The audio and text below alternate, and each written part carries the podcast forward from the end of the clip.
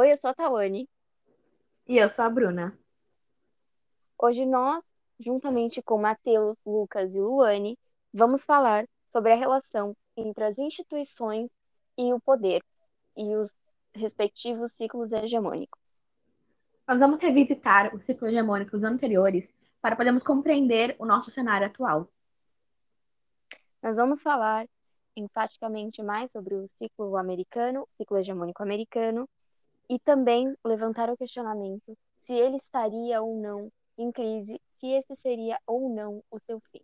E claro, nós vamos fazer uma relação entre o estabelecimento de instituições no sistema internacional e a influência desses estados hegemônicos. O nosso objetivo nesse trabalho é criar uma linha de raciocínio e fazer uma análise entre as instituições, o poder e o poder das hegemonias se essas instituições são ou não realmente importantes, têm ou não algum tipo de relação com a expansão ou a manutenção da hegemonia. Bom, então vamos começar. Ao longo dos cinco últimos séculos, quatro potências, uma após a outra, conseguiram se sobressair construindo cadeias de produção e acumulação nunca vistas antes anteriormente. Essas potências elas ascenderam e foram substituídas seguindo um padrão histórico semelhante. E a esse padrão recorrente de ascensão, declínio e substituição de potências, o sociólogo italiano Giovanni Arrighi ele denominou de ciclos sistêmicos de acumulação. E é com base nessa teoria que iremos tratar dos ciclos hegemônicos anteriores aos Estados Unidos. É, desde a Segunda Guerra Mundial, nós vivemos sob a influência de um ciclo hegemônico liderado pelos Estados Unidos, essa hegemonia ela se estabelece simultaneamente entre os aspectos econômicos e político-militar. Ou seja, não basta ser a maior potência econômica, é preciso também controlar o sistema de trocas estabelecidas em mar, terra e ar.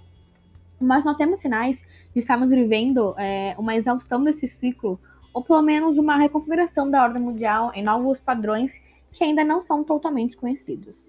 É, historiadores como Fernand Braudel e Giovanna Rigi também é autor do livro O Longo Século XX, eles se ocuparam de estabelecer o início desses ciclos e entender os fatores que provocaram as transições de hegemonias.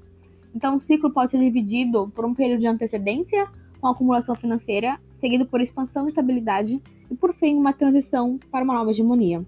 Então, se encontram assim os ciclos que começam com Genova, no século XV, passando para Holanda, Reino Unido e, finalmente, até os nossos dias, com os Estados Unidos. Antes de partirmos para os ciclos, nós iremos conceituar o termo hegemonia. Hegemonia seria uma situação na qual uma certa potência ela mantém controle sobre uma região, que também pode ser o mundo todo, né, caso ocorra uma hegemonia mundial. Mas é, é, essa, esse controle não é de maneira meramente autocrática ou visando apenas é, benefícios para si própria, mas ela busca uma, organizar essa região através de padrões harmônicos de desenvolvimento, então de maneira que haja um progresso geral. Na percepção de Gilmar de Melo Mendes, o governo de um sistema de estados soberanos, ele sempre implicou em algum tipo de ação transformadora, que alterou fundamentalmente o modo de funcionamento do sistema. Esse poder ele é algo maior e, e diferente da dominação pura e simples. Então, para Giovanna Rigi, a hegemonia ela surge quando se está diante de uma situação de caos sistêmico, que é quando ocorrem crises e revoluções sociais que ameaçam o status da potência dominante. Então, nesse cenário, é necessário a ação de algum estabilizador para que a manutenção da ordem, a criação de um ambiente que possibilite o desenvolvimento é, da região. Entretanto, nós temos que perceber que a existência de uma hegemonia não significa que os países eles ficarão sem autonomia política. Os países eles continuarão é, autônomos politicamente e, por esse motivo, a, a hegemonia ela continuará a vigorar numa anarquia de sistema internacional, né? O sistema continuará anárquico. Então, assim, nós podemos dizer que a potência do momento ele é apenas um estabilizador do sistema mundial e não um governante mundial. Bom, o ciclo genovês, né? O primeiro ciclo. O primeiro dos ciclos ele está situado na história entre o final do século XIII e meados do século XVI. A hegemonia das cidades-estados da Itália se estabelece no sistema medieval de governos, como um subsistema capitalista que supera as estratégias territorialistas e expansionistas utilizadas pelos demais governos europeus. Então, portanto, o sucesso das cidades-estados italianas, em geral, ela se baseia acima de tudo, no controle monopolista da cadeia de trocas comerciais, que ligava a Europa Ocidental, a Índia e a China através do mundo islâmico. Então, para Rige, a acumulação de capital decorrente do comércio de longa distância das altas finanças, elas possibilitaram a administração do equilíbrio de poder entre as autoridades centrais do sistema medieval, né, que era o Papa, o Imperador. É, também possibilitaram a, a comercialização da guerra e o desenvolvimento da diplomacia, que até forneceu um modelo de formação é, dois séculos depois, é, é, que foi seguido pelo sistema de estados nacionais. Esses fatores eles se complementam e durante mais de um século promoveram uma concentração de riqueza muito grande nessas cidades-estados ao norte da ilha, da, da Itália, desculpa. É, então, com isso, elas se mostraram elas mostraram que até os pequenos territórios eles podiam transformar-se em imensos continentes de poder, buscando apenas acumular riquezas ao invés de conquistar mais e mais territórios e mais e mais súditos. Mas então, houve a tentativa da Espanha, juntamente com o papado e a Casa Imperial dos, dos Habsburgos, de desfazer essas novas realidades de poder. É, mas essa tentativa, ela não apenas fracassou, como ela também se traduziu em uma situação de caos sistêmico, que criou as condições para a ascensão da hegemonia holandesa e o fim do sistema de governo medieval. Os governantes, então, eles tentaram transformar a religião em um instrumento de, é, das suas lutas pelo poder. Como exemplo, nós temos a Inquisição Espanhola e Portuguesa e ainda a expulsão dos judeus, que se mostrou como fator definitivo para esse declínio, declínio e o sucesso do, do ciclo holandês. Nós podemos juntar também eventos como a tomada da Constantinopla e a nova onda de comércio marítimo exploração do, do continente americano, que resultaram em novas tecnologias. Então, portanto, as guerras religiosas elas sucederam e culminaram com a independência da Holanda e a sua assunção aos, é, do ciclo hegemônico. Bom, o ciclo holandês. A Guerra dos 30 Anos, é, envolvendo as principais potências europeias, ela não foi só uma guerra econômica, ela também foi uma guerra de religiões. Então, assim, a vitória do lado dos protestantes Especialmente para os holandeses, ela representou a conquista de uma preponderância comercial dos países do norte diante da derrota da supremacia espanhola e mediterrânea. Nos anos posteriores ao Tratado de Westfália, que encerra a, a Guerra de 30 anos, do ponto de vista comercial, naval e militar, a grande potência emergente é a Holanda, ou mais precisamente, né, as Províncias Unidas dos Países Baixos. No início do século XVII, Amsterdã ela se transformou em um imenso canteiro de produção venda e manutenção de barcos. A, a sua frota, por exemplo, ela se torna excepcionalmente bem armada e os seus navios eles transportam seis vezes mais mercadorias do que todas as outras frotas é, europeias juntas. A, a Companhia das Índias Orientais, né, uma das maiores companhias de comércio do mundo, é, em seguida a Bolsa de Valores é, e o Banco de Amsterdã, eles transformaram essa potência naval em uma dominação financeira, comercial e industrial. Então, com sistemas monetários eficientes, é, a RID argumenta que foi nessas circunstâncias que as Províncias Unidas se tornaram hegemonias, é, se tornaram hegemônicas e se tornaram propostas holandesas para uma, uma grande reorganização do sistema europeu de governo. E essa, esse novo sistema ele emergiu com o Tratado de Westfália. Durante mais de, de meio século, os holandeses eles continuaram a liderar os estados do recém-criado sistema de, West, Westfália. Então, eles apontou uma direção. É, muito especificamente, a expansão comercial ultramarina. No entanto, a Rige também diz que os holandeses jamais governaram o sistema que haviam criado. Então, jamais foram os melhores no próprio jogo. A fase final do ciclo holandês foi marcada pelas guerras anglo-holandesas, nas quais a Inglaterra disputou o domínio local através de uma tentativa de incorporar o Estado holandês. Essas disputas elas não trouxeram ganhos para a potência inglesa, inglesa, que por esse é, motivo, juntamente com a França, ela se engajou numa estratégia diferente, que seria incorporar somente as fontes de riqueza ao invés de incorporar o próprio Estado holandês. E nesse contexto, a França e a Inglaterra elas passam a lutar então pelo controle do Atlântico, uma tentativa de ultrapassar é, os que chegaram primeiro, né? Foram os, os, portugueses, espanhóis e os holandeses. Então, elas é, aprimorando e incrementando a escala do mercantilismo, que já tinha sido iniciado. A escravatura também ela teve uma importante, um importante papel nesse processo, tanto porque o comércio de escravos ele se tornou uma atividade extremamente lucrativa, quanto pelo aumento do fator de dominação, que não era mais restrito a alguns países da Europa, mas a todos os países provedores de escravos, é, presentes na África, Ásia e América. O período, então, entre 1603 e 1714, ele foi é, o mais decisivo né, na história da Inglaterra. Christopher Hill, um dos principais historiadores do século XVII, ele argumenta: a Inglaterra de 1603 é uma potência de segunda classe. A Grã-Bretanha de 1714 era a maior potência mundial. Então, em 1714, a, a, a dissidência protestante era oficialmente tolerada. A igreja lá não mais podia condenar ninguém à fogueira, os estados não mais podiam submeter ninguém à tortura. Então, nesse, é, nesse século, os tribunais da igreja, os poderosos, é, poderosas esferas da sociedade, desde a Idade Média, perderam funções e força. A Revolução Gloriosa, além de um, de um evento político, ela também teve o caráter de fusão de empresas inglesas e holandesas. Os homens que organizaram a Revolução Gloriosa, eles sentiam que eles não precisavam de lições de, dos holandeses sobre religião ou política. Porque, assim como os holandeses, a Inglaterra também já, já tinha o, protestan, o protestantismo e o governo parlamentar. O que eles podiam aprender com os holandeses é as finanças modernas. É, Niall Ferguson ele afirma que a fusão anglo-holandesa de 1688 ela apresentou aos britânicos uma série de instituições financeiras cruciais, das quais os holandeses foram os pioneiros. Então foi fundado o Banco da Inglaterra para administrar os empréstimos do governo, assim como a moeda nacional. Também as instituições financeiras sofisticadas que tinham tornado possível para a Holanda assumir o ciclo hegemônico viraram agora é, a ser postas em uso na Inglaterra em uma escala muito, muito maior.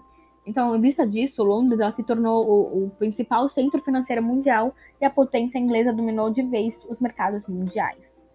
Então, assim, a Grã-Bretanha ela se tornou hegemônica por meio da criação, no século XIX, de uma estrutura imperial, cujo poder global superava em muito tudo que o mundo já tinha visto. No entanto, segundo o Arrighi, em 1870 em diante, o, o Reino Unido ele começou a perder o controle do equilíbrio de poder europeu, e, e depois do declínio global até. Então, em ambos os casos, né, do poder europeu e poder global, a ascensão da Alemanha à condição de potência mundial ela foi um acontecimento muito decisivo. Ao mesmo tempo, a capacidade do Reino Unido de ocupar o centro da economia mundial capitalista ela foi minada pela emergência de uma nova economia nacional, de riqueza, dimensões e recursos maiores que os seus próprios. É, Tratava-se então dos Estados Unidos, que evoluíram e estavam dotados de um poder de atração de mão de obra, capital e espírito de iniciativa. Então, a Rige conclui que, nesse contexto, os desafios, alemão, os desafios alemão e norte-americanos ao poderio mundial britânico, eles fortaleceram-se mutuamente e comprometeu, comprometeram a capacidade da Grã-Bretanha de governar o sistema global.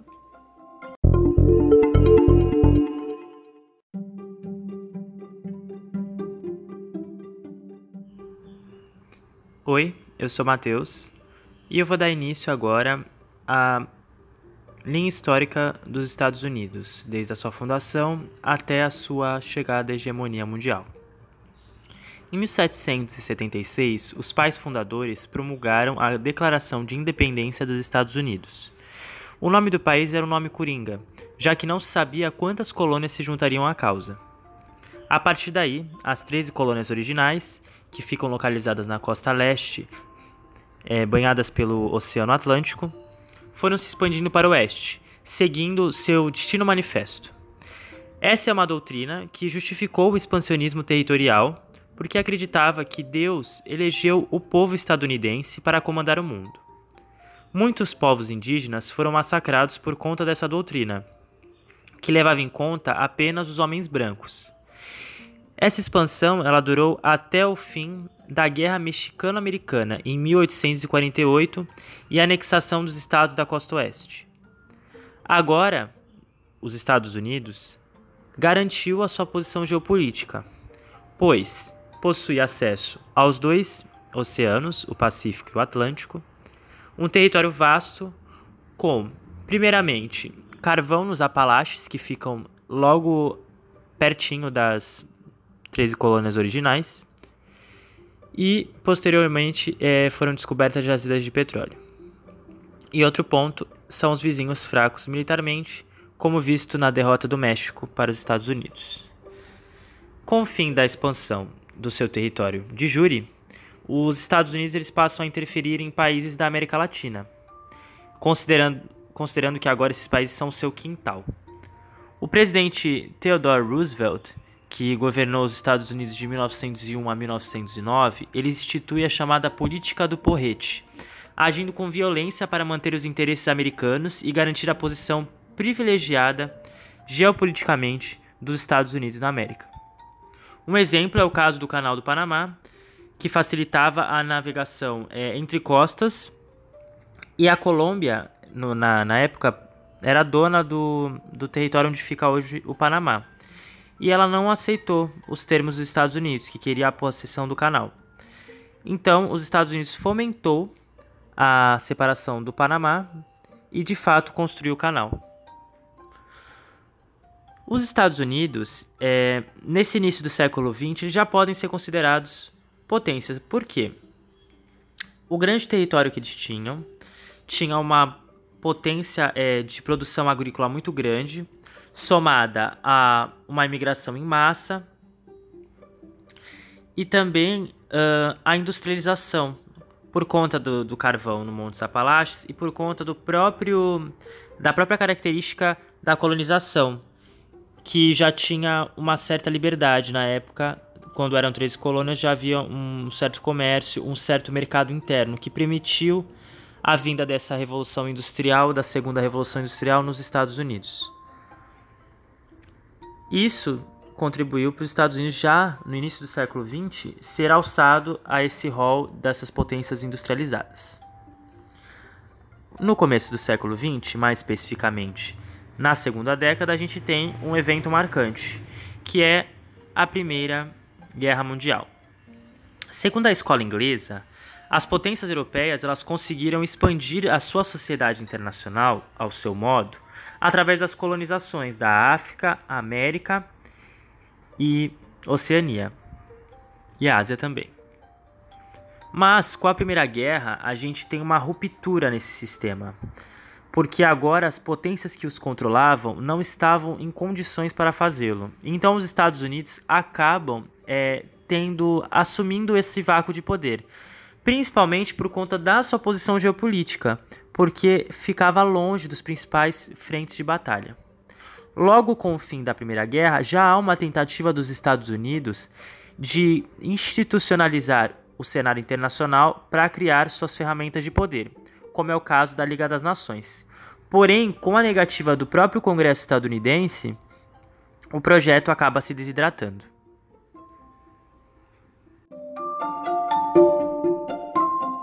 Olá, gente, tudo bem? Bom, gente, eu vou falar um pouquinho da questão hegemônica americana, né, no decorrer e no pós Segunda Guerra Mundial, né? Bom, os Estados Unidos ele exerce um papel de liderança mundial, não é nenhuma novidade, né? É, mas o que a gente vai discutir hoje é o que se dá esse processo de hegemonia, como que esse processo se iniciou, né? Como que isso começou? Para a gente entender um pouco como se deu esse processo de ascensão hegemônica no pós Segunda Guerra Mundial, a gente precisa ter em mente que a existência dos estados hegemônicos e dos estados periféricos deve-se à posição econômica relativa à lógica internacional que envolve esses estados, né? Bom, é... no pós-segunda guerra, os Estados Unidos já se encontravam numa posição é... vitoriosa, ou seja, além deles terem ganhado a guerra, né? Eles estavam muito bem economicamente, bombando, né? E e o que se dá a essa posição vitoriosa, esse, esse, esse boom econômico, né? É, basicamente eles estavam fortalecidos economicamente e a moral no cenário internacional estava lá em cima, lógico, tinha acabado de ganhar a guerra, né? É, então os Estados Unidos passaram cada vez mais a reforçar a sua política intervencionista, intervencionista no mundo, né? Bom, é, com a Europa devastada no pós-segunda guerra, ficou ainda mais fácil conquistar essa dita hegemonia global, né? É isso muito se deve à criação do Plano Marshall, que veio logo após a Segunda Guerra, né? Que, é, que basicamente era um plano que, que os Estados Unidos desenvolveu para ajudar no desenvolvimento econômico dos países devastados pela guerra na Europa, né? E isso reforçou, reforçou esse protagonismo mundial, né? Que eles exerciam. Já que dessa forma, é, muitas economias de, dos países europeus dependiam completamente dos norte-americanos, né? Porém, agora vamos entrar num detalhe, num fator importante que, que explica muita coisa sobre essa hegemonia mundial aí. Talvez o fator mais importante todos que fez essas, o que fez os Estados Unidos assumir essa posição de hegemonia foi a criação de algumas instituições internacionais nesse pós-guerra, né? Como por exemplo a OTAN e a ONU. E de que maneira elas contribuíram? Eu vou te explicar.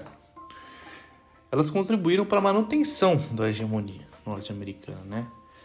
É, já que também elas, elas reforçavam esse viés é, de intervenção norte-americano, né? É... Os Estados Unidos ganharam um pretexto para intervir em conflitos regionais, né? Já que eles estavam, de acordo com essas instituições, promovendo a paz, enquanto na verdade eles estavam afastando, né, potenciais regimes soviéticos, né?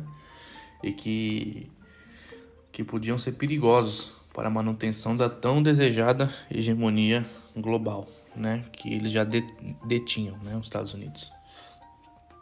Bom, Tendo em vista que isso se torna um pouco mais claro, esse processo está se tornando um pouco mais claro, o porquê das instituições internacionais terem esse papel, né? Agora fica bem mais claro o real motivo da criação das organizações internacionais, né? É, dessa forma, assim, elas são é, como instrumentos por meio do qual os estados hegemônicos buscam preservar o seu poder no tanto no âmbito político, econômico, social, num contexto é, internacional, né? A gente falando do globo como um todo. É, então, dessa forma, sob a liderança norte-americana, a gente pode ter aí, para a gente entender um pouco da criação dessas organizações, né, nessa, nesse contexto, como já foi falado, no final da Primeira Guerra foi criado a Liga das Nações, né? Que futuramente, nesse contexto que eu estou falando agora, do pós-Segunda Guerra, iria servir de base para a criação da Organização das Nações Unidas, ou seja, a tão conhecida e famosa ONU, que vai servir como uma agência internacional, né, de um centro de agências internacionais, um dos mais diversos campos de atividade aí, tá? Então fique evidente por meio disso que essas instituições internacionais são usadas como mecanismo para manter a hegemonia dessas potências hegemônicas de forma que não as façam parecer impositivas ou imperialistas. Né? Ou seja, o que, que acontece? É, essas instituições elas, elas são moldadas de uma forma que fazem parecer que os estados hegemônicos não são hegemônicos, não são imperialistas. Então a gente tem a ideia de que muitas vezes é, a gente está tendo está sendo levada a ideia da paz mundial, né, da ajuda, né, do mercado econômico, ajuda ao mercado econômico de países é, com problemas, enfim. O que, na, na minha humilde opinião, não, não é verdade, né? Realmente, é, através de, do que a gente conversou até agora, fica muito claro que essas instituições elas são usadas mesmo para é, para manter, para fazer esse mecanismo de, de manutenção das potências hegemônicas, fazendo com que elas não percam a força.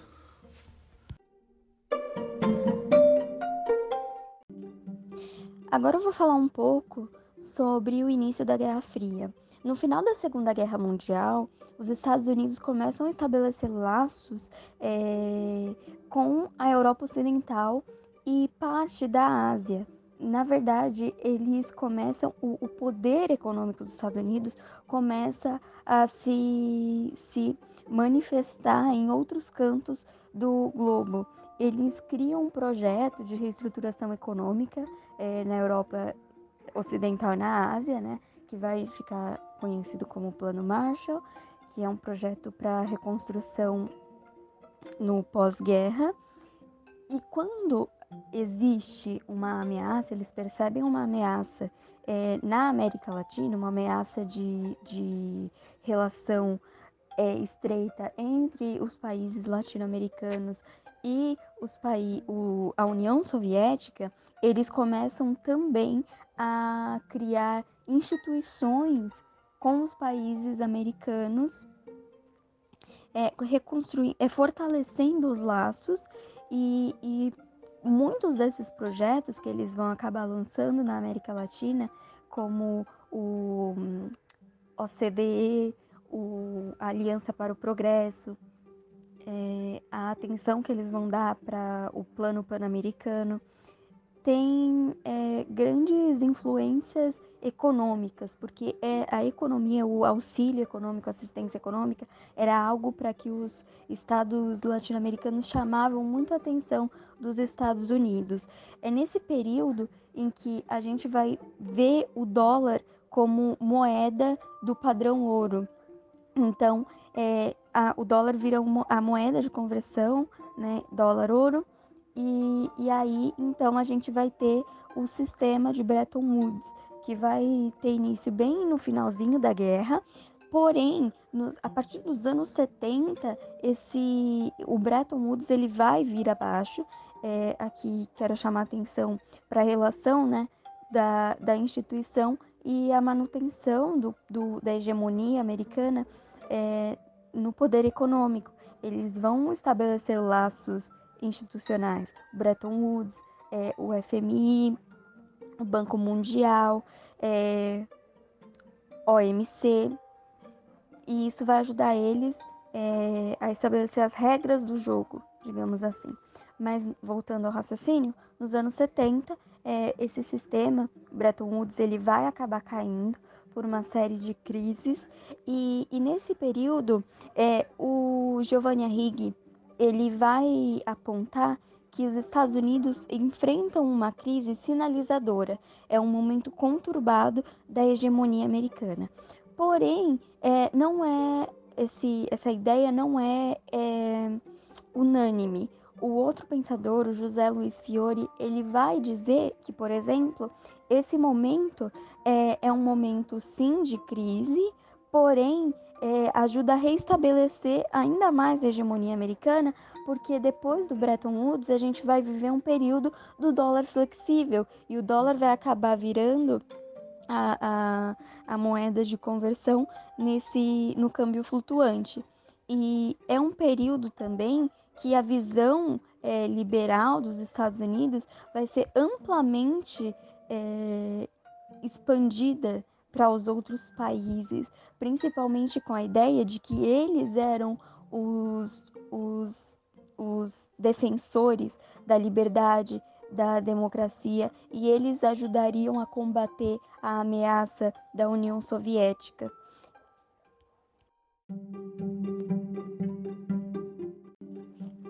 Bom, e só mais um aspecto interessante para a gente chamar a atenção é a visão geopolítica sobre essa, esse período em que os Estados Unidos vão estabelecer alianças com países da Europa Ocidental e alguns países da Ásia, que pode ser vista como uma tentativa de isolar a região da União Soviética, principalmente o núcleo da, da União Soviética, é, a Rússia. É, isso numa perspectiva teórica que vai ser explorada pelo Mackinder. Ele fala pra gente do, da, do poder territorial e como o poder marítimo dos Estados Unidos não conseguia atingir aquela região, né? Então, quem dominasse aquela área é, da Eurásia que ele vai chamar de Heartland, é, teria o poder de dominar o mundo. E a gente pode perceber isso é, nas alianças que os Estados Unidos estabelecem, sempre tentando é, isolar a União Soviética. Eles vão estabelecer uma aliança, por exemplo, depois com a China, quando a China se afasta é, dos soviéticos. E, enfim, é uma, uma análise geopolítica aqui também que é interessante da gente é, pensar e desenvolver. Agora a Luane vai falar um pouquinho pra gente sobre o final da Guerra Fria e um pouco sobre o início do século XXI. Sim, isso mesmo, Tawane. Vamos comentar um pouquinho primeiro do fim da Guerra Fria. Então, o fim do conflito ele foi marcado por um clima de tensão e desconfiança entre as relações de Washington e Moscou. Então, você tinha de um lado as políticas consideradas de linha dura do Ronald Reagan e do outro o colapso econômico que a União Soviética estava passando. Nisso, a gente tem um destaque do Mikhail Gorbachev, que antes era secretário e depois passou a ser líder da União Soviética, ele estabeleceu uma reforma econômica e política que foi chamada de Perestroika e Glasnost, que tinha como principal objetivo recuperar o país. A Perestroika ela é uma política de transformação com foco no mercado e a Glasnost é uma abertura política que é necessária para a reestruturação do Partido Comunista. O primeiro ponto de destaque seria o expansionismo da União Soviética, que ficou marcado com o alinhamento com as relações em Cuba. E o segundo fica a questão econômica, que realmente é, abalou a crise soviética, provocando um impacto até mesmo na corrida armamentista. Então você tinha uma extensa dívida pública, uma falta de controle de preços, tudo isso junto com a administração do Reagan, que estava fazendo uma frente ao rearmamento, contribuindo ainda mais para toda essa situação. E a administração do Reagan, ela realmente acreditava no potencial de ameaça soviética e o que gerou na Casa Branca um sentimento de ameaça à segurança, né? E sem medir muitos esforços, a gente tinha um governo americano é, focando em recuperar a superioridade estratégica com um aumento do orçamento de defesa e um embate de frente econômica, reforçando também o apoio com quem se opunha a Moscou. Então você tinha desde mísseis balísticos intercontinentais até os lançados a partir de um submarino, que marcaram toda a decisão estratégica da Casa Branca no conflito. A perspectiva ideológica foi uma ameaça fundamental e ela era sempre frisada por, pelo Ronald Reagan. Então, reforçou ainda mais as diferenças entre a democracia liberal e o comunismo. É, eu vou citar o Henry Kissinger, que é o ex-secretário de Estado norte-americano. No livro dele, Diplomacia, ele descreve um pouco dessa mudança de postura do governo Reagan, que marcou a segunda fase do conflito. É, ele descreve que o presidente, inclusive, acreditava que poderia realmente convencer o adversário a respeito da filosofia política e que essa mudança ela se baseou numa tentativa de cooperação e entendimento entre os dois países. Um acordo sobre reduzir o armamento nuclear também chegou a ser discutido, mas acabou sendo recusado. Então, por fim, você tinha a transição do sistema internacional bipolar para um unipolar, com a vitória do capitalismo e os Estados Unidos avançando como uma única superpotência que foi apontada por muitos autores como o fim da história. É, o de destaque também fica o Francis Fukuyama em, no The End of History, que ele descreve o triunfo do capitalismo e da democracia e o surgimento da potência americana marcando essa nova era da política internacional.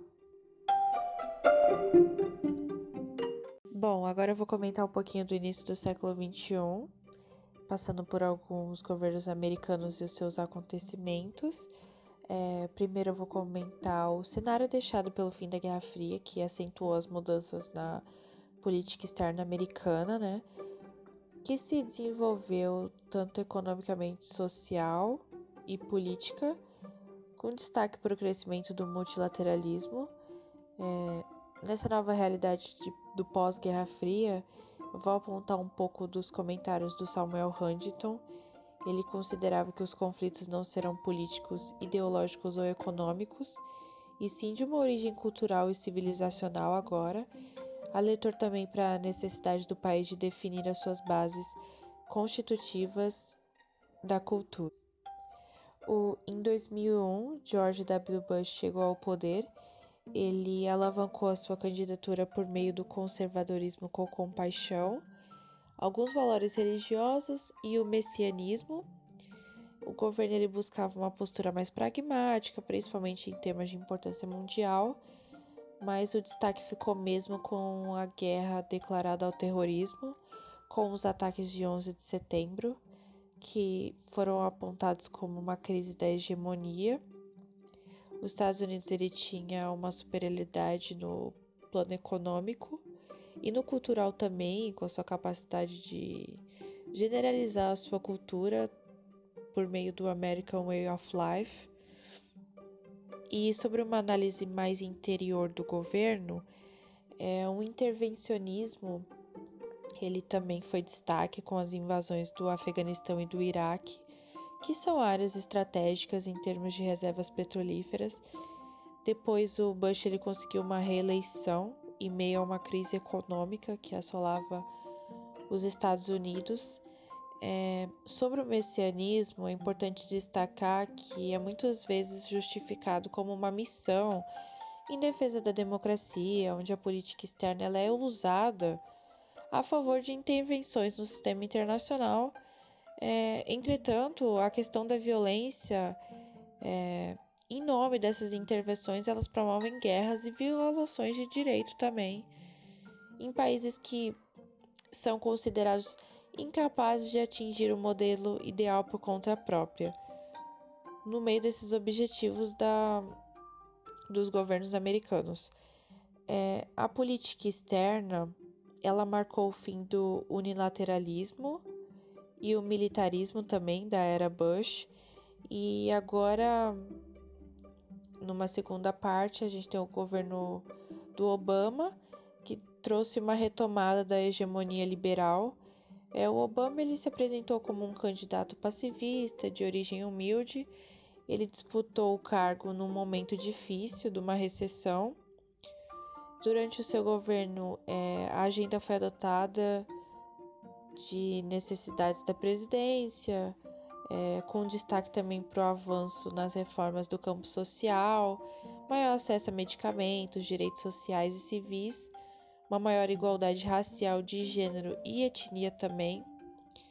O governo Obama ele sofreu com o crescimento do conservadorismo é, no âmbito religioso nos partidos, uma situação sensível para o país também que continuava dividido. E mesmo com a atuação do governo em temas como crime de ódio, ampliações dos direitos de gênero, uma reforma de imigração, extensão da saúde e educação, é, geração de emprego, a retomada da hegemonia em relações diplomáticas como Cuba, China, Rússia, Índia. Ele também entrou em tratados climáticos. É, o governo ainda se fez menos destaque para essas questões e a atenção ficou focada em outras, outros problemas não resolvidos.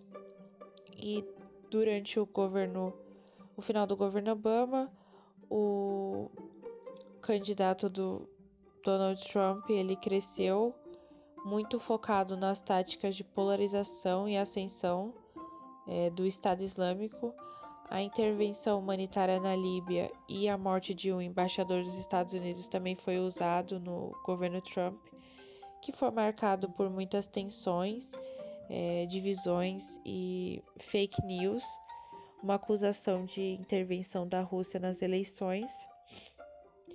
E tudo isso marcou o cenário de uma América mais dividida.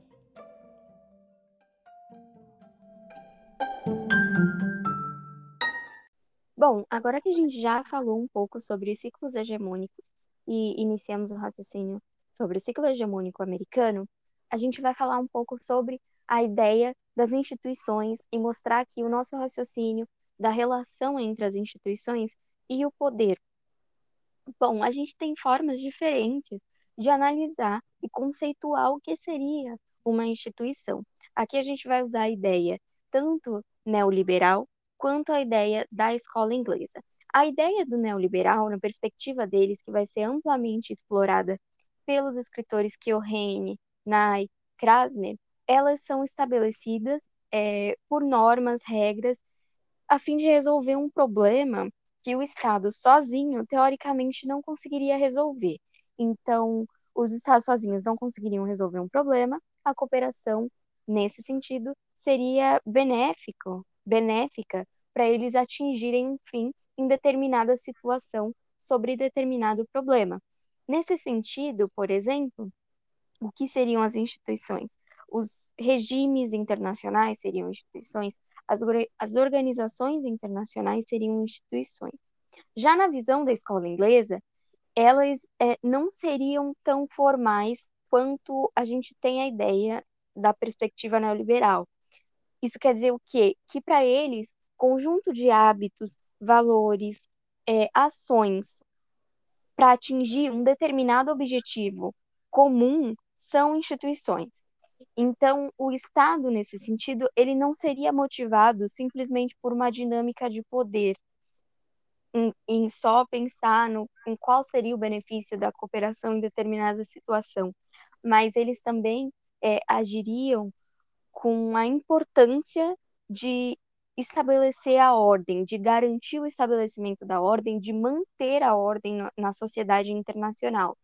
Interessante pensar que, nesse sentido, é, essas instituições também seriam importantes para a própria continuidade dessa sociedade internacional, para a sobrevivência da própria sociedade internacional. Em ambas os sentidos, os conceitos, a gente consegue observar uma relação de poder.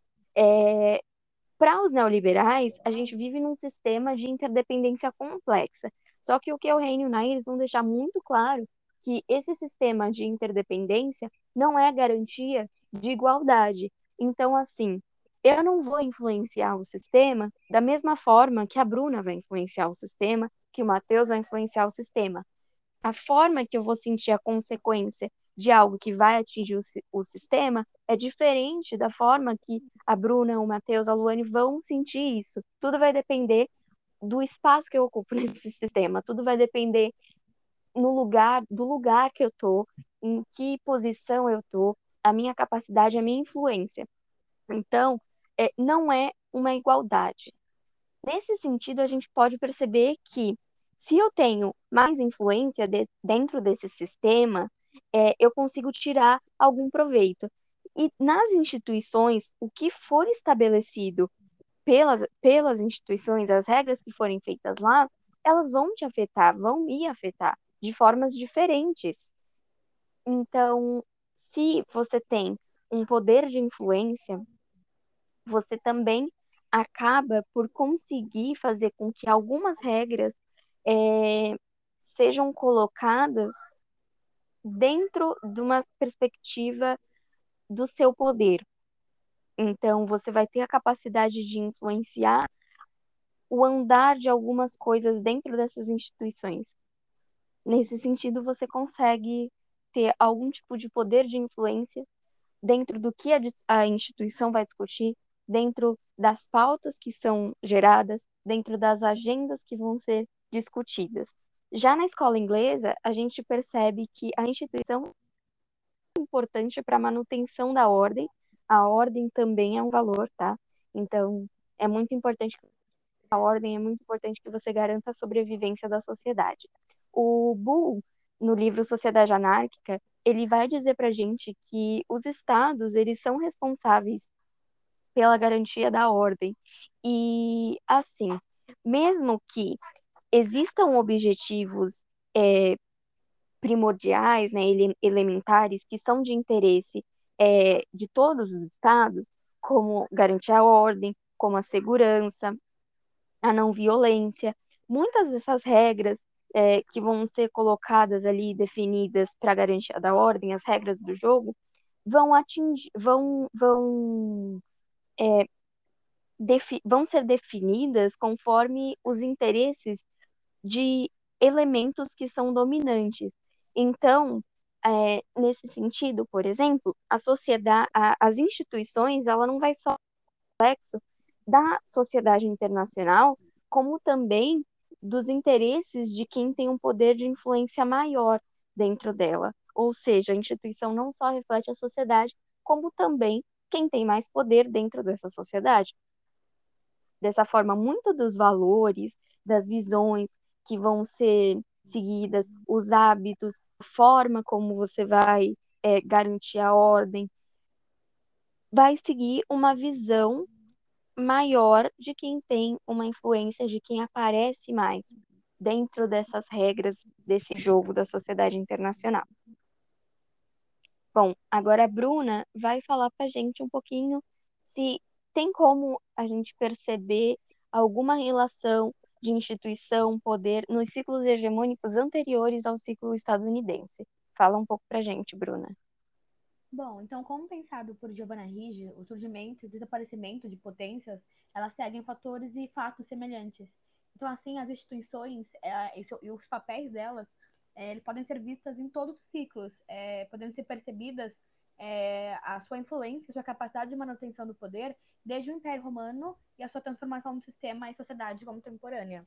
É, com a decisão de transformar todo habitante livre do Império Romano em um cidadão romano de pleno direito, estendendo a cidadania para pessoas que não tinham conexões territoriais diretas com a cidade de Roma, o imperador Marco Aurélio Antonino, conhecido como Caracalla, ele preparou o terreno para um modelo de cidadania e de pertencimento. Então, Roma ah, absorveu em sua civilização os feitos culturais de impérios anteriores e impérios é, conquistados. Eles acomodaram religiões e leis locais, enquanto ampliava a influência dos seus deuses romanos e ofereceu um certo modo de vida romano, que era bastante atraente. Então, assim, as instituições do Império Romano, a cidadania, os direitos legais, a participação política, criaram uma noção de uma civilização imperial única e superior, que, primeiramente, né, estava aberta a todos que fossem capazes de aprender os seus modos. É, a sua tradição é, de hegemonia, né, ela contou justamente com o desaparecimento desse sentimento de identidade comum e da instituição cultural. Mas as instituições que trabalhamos são as que mais contribuíram para a sobrevivência das potências é, diversas, diversas vezes. Por exemplo, a diplomacia. É, como dito anteriormente, teve um papel fundamental no ciclo genovês, promovendo uma transformação no sistema internacional. O, esse primeiro ciclo ele contou também com o comércio e as finanças, com as trocas comerciais de longa distância e instituições é, financeiras muito complexas. Mas foi a instituição religiosa, uma tentativa de manutenção do seu próprio poder, que de certa forma é, contribuiu para a chegada da próxima potência, o ciclo holandês. É, absorvendo é, os ensinamentos da potência anterior, ele combinou as instituições comerciais, financeiras e monetárias. E juntas, elas transformaram essa potência naval em dominação financeira, comercial e industrial, causando uma reorganização no sistema europeu de governo. A Grã-Bretanha, ao emergir como potência, ela superou as dificuldades das anteriores e novamente transformou o comércio, as finanças e o papel da igreja. Mas uma das principais instituições dessa época e que devemos chamar a atenção é o Concerto Europeu. Levando em consideração eh, as explicações e as definições que a Tawane acabou de dizer, o Concerto Europeu ele pode ser utilizado como exemplo pelas duas linhas de raciocínio, o realismo e a escola inglesa. Apesar de, de existir um equilíbrio de poder, como visto pela escola realista, é, apesar dele fornecer o entendimento teórico de alguns momentos de, do concerto europeu, o conceito de sociedade internacional, que é pela escola inglesa, ele também pode ser utilizado. O sistema de, de concerto, ele era de fato baseado no, no equilíbrio de poder, mas os interesses das potências, elas não aparentavam estar associados a desígnios de poder. Então, apesar dessa tentativa de definir o interesse de um Estado ser um, um exercício subjetivo, os atos das potências elas é, apontavam por uma, hegemonia compartilhada na Europa. Então, na visão realista, o equilíbrio mantido pelo concerto ele seria quebrado assim que os interesses de uma potência maior, né, uma outra potência, fosse conflitante com os demais. E, porém, no entanto, as decisões tomadas em conjunto elas foram respeitadas, apesar de não serem é, plenamente é, agradáveis a todos, né? apesar de não serem é, é, é, gostadas por todos.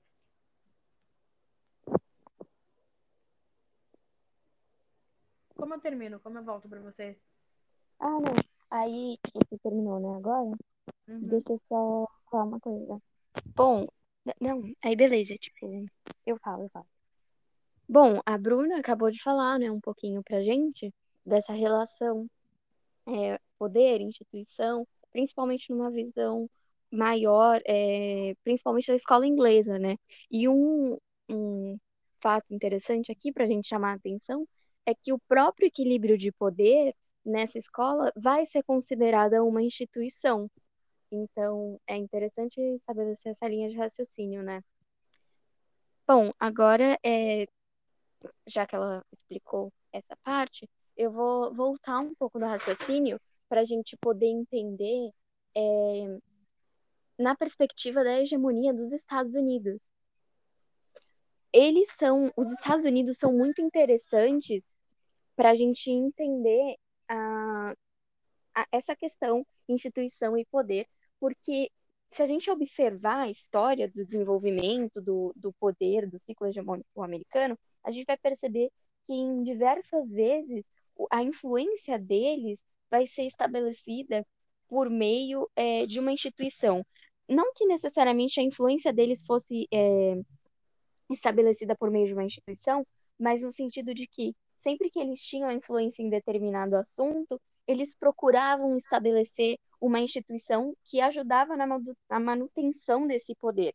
Então, por exemplo, no final da Segunda Guerra, quando eles vão se envolver na Europa com os programas de, de reconstituição é, econômica, social na Europa, o Plano Marshall, a gente pode perceber aí uma relação de que eles estabelecem no poder que eles tinham é, econômico, né, o poder econômico deles vai é, se manifestar ali de, de diversas formas com planos e instituições. A mesma coisa vai acontecer quando na América Latina eles percebem que existe talvez uma ameaça, eles vão chamar né, de ameaça comunista, e eles, eles passam a criar é, um sentimento de nosso problema em relação aos estados é, da América Latina. O nosso problema é um nosso problema. O, a ameaça comunista não é um problema só meu, é um problema nosso. Então a gente tem que se juntar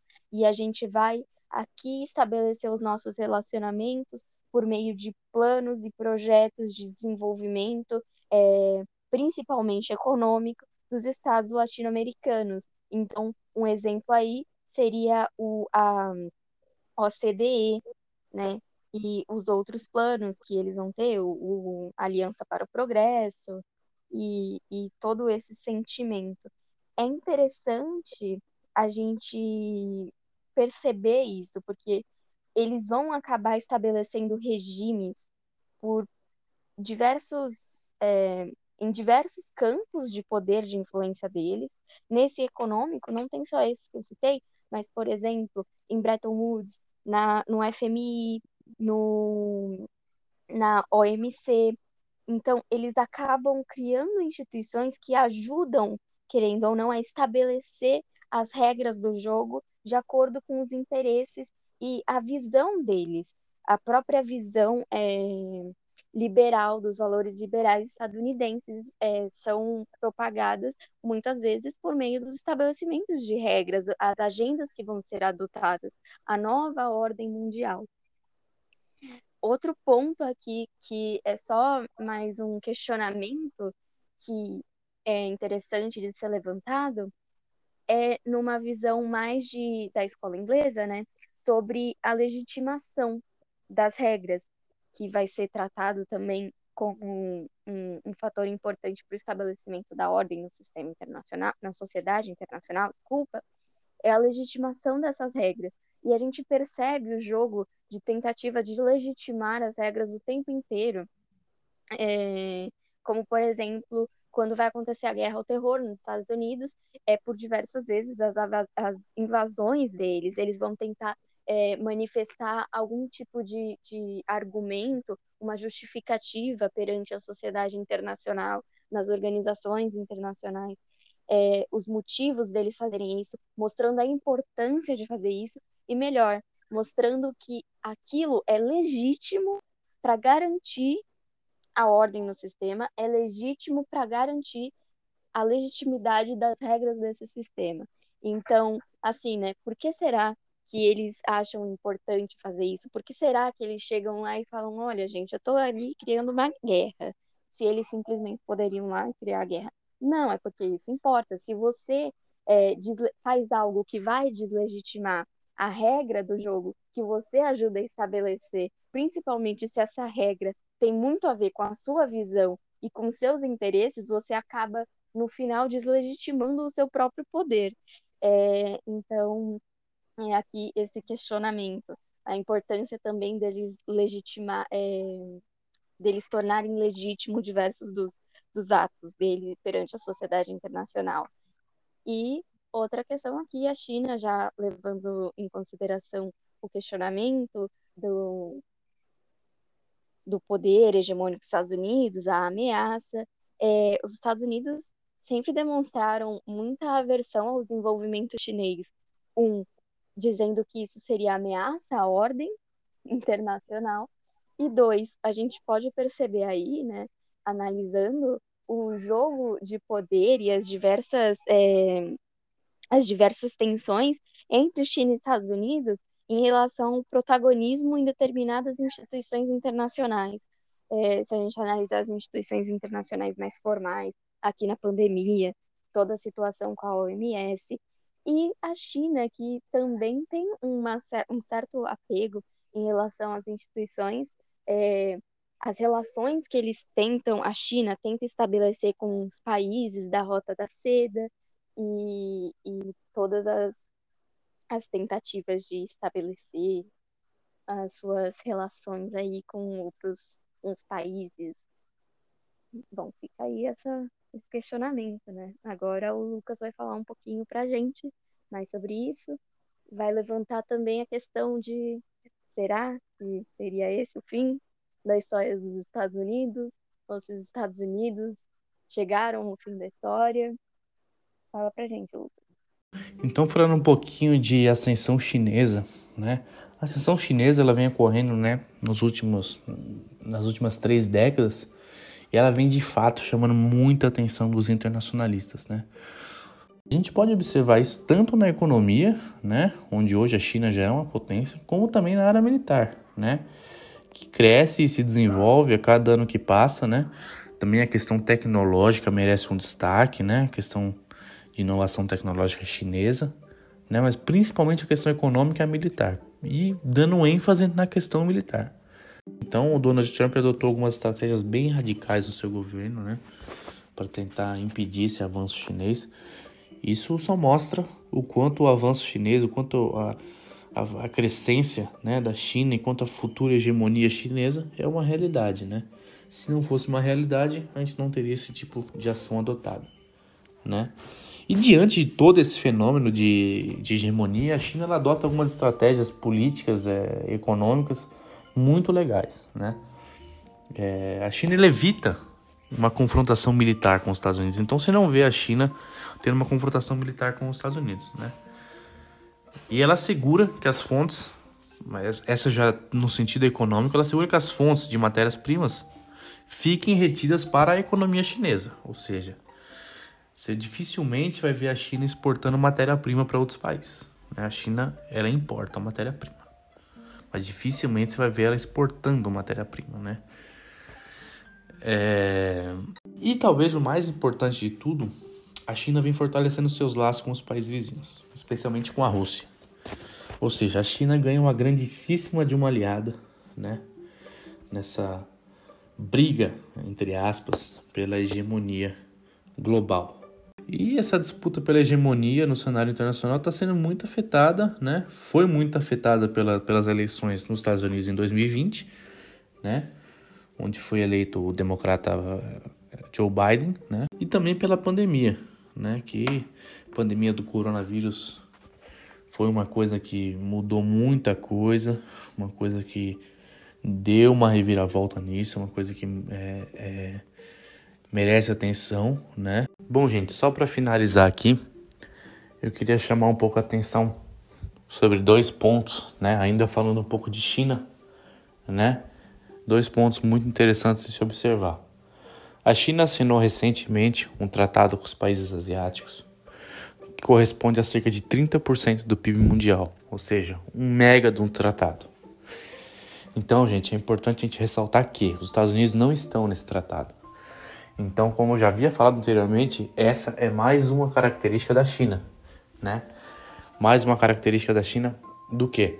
De tentar deslocar os Estados Unidos e tentar ascender para rumo à hegemonia mundial, né?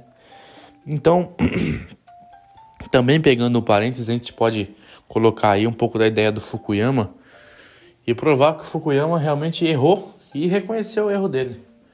Ele havia feito uma previsão, né, que que os Estados Unidos havia atingido um nível hegemônico que jamais seria alcançado. Coisa que hoje ele mesmo já se prova que não, não é verdade, né? Ele, ele mesmo reconhece que a China está num, num exponencial de subida muito grande e logo provavelmente será a hegemonia número um do mundo. Bom, para concluir, é... hoje é um trabalho nós quisemos trazer uma análise sobre o ciclo sistêmico de acumulação, uma teoria de Giovanni Arrighi sobre os padrões recorrentes de ascensão, declínio e substituição de potências. É, lembrando sempre que quando falamos hegemonia, não queremos dizer um, um, um governante mundial, e sim um, estabiliza um estabilizador do sistema mundial. Bom, e como a gente pôde perceber aqui nas nossas falas, falando um pouquinho da história e comentando sobre cada ciclo, a gente consegue perceber uma relação do poder estabelecido pelas hegemonias e a criação, a, institui a, a formação de instituições. É, o maior exemplo, talvez que seja mais fácil da gente enxergar e ter essa visão, seja os Estados Unidos, o ciclo hegemônico americano. A gente consegue perceber que o poder deles, principalmente é, de influência econômica, que foi aqui o aspecto de poder mais é, comentado por nós e levado muito em consideração sobre é, para ser considerado ou não uma hegemonia, um ciclo hegemônico, enfim, a gente consegue perceber que eles estabeleciam é, fosse para aumentar o seu, a sua zona de influência, fosse para conseguir consolidar e manter o seu poder, em determinado assunto, é, eles instituíam um, uma série de tratados, uma série de, de acordos, eles demonstravam muito interesse em, em regimes é, internacionais. Então, esse o papel da instituição nesse sentido ajudou é, ou eles aumentarem o seu poder é, numa zona de interesse, ou a manutenção desse poder, desse interesse em diversas frentes. Isso a gente consegue perceber tanto num sentido de instituição é, mais formal, num sentido neoliberal, tanto no sentido das instituições é, da escola inglesa, que pode ser que são consideradas a guerra, uh, o equilíbrio de poder, a diplomacia. Então, a gente consegue perceber uma profunda relação entre a manutenção dessa hegemonia, o, a expansão dessa hegemonia e o estabelecimento de instituições. E numa reorganização do sistema internacional, né, novamente puxando para a teoria de Giovanni Arrighi, ele diz que a, a, o, o, caos sistêmico, né, a, a transformação de uma hegemonia para outra, se dá quando ocorrem crises e revoluções sociais e, e que essas crises ameaçam a potência dominante. Nesse cenário, a gente pode então observar novamente os Estados Unidos e a sua mudança para a hegemonia chinesa, que vem agora é, se sobressaindo e se mostrando cada vez maior.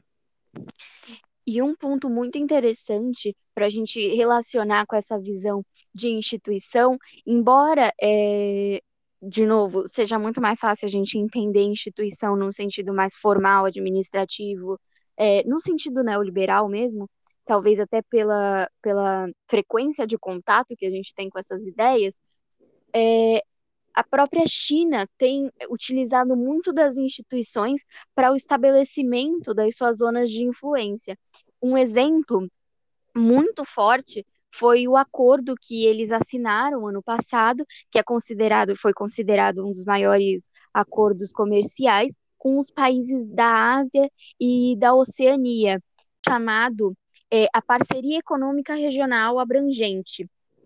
E assim, os Estados Unidos estão nessa parceria, e mesmo assim a gente vai ter nessa parceria cerca de 2,1 bilhões de consumidores e 30% do PIB mundial. Então é uma zona de influência que a China vem é, criando e estabelecendo relações, acordos e, e os seus interesses num grupo de países que, primeiro, os Estados Unidos não, não estão ali para atingir, e segundo, a gente consegue perceber que as instituições estão sendo bem utilizadas para manutenção desses interesses, seja é, que, mesmo que seja interesse econômico, né, num sentido de, de, de hegemonia financeira econômica.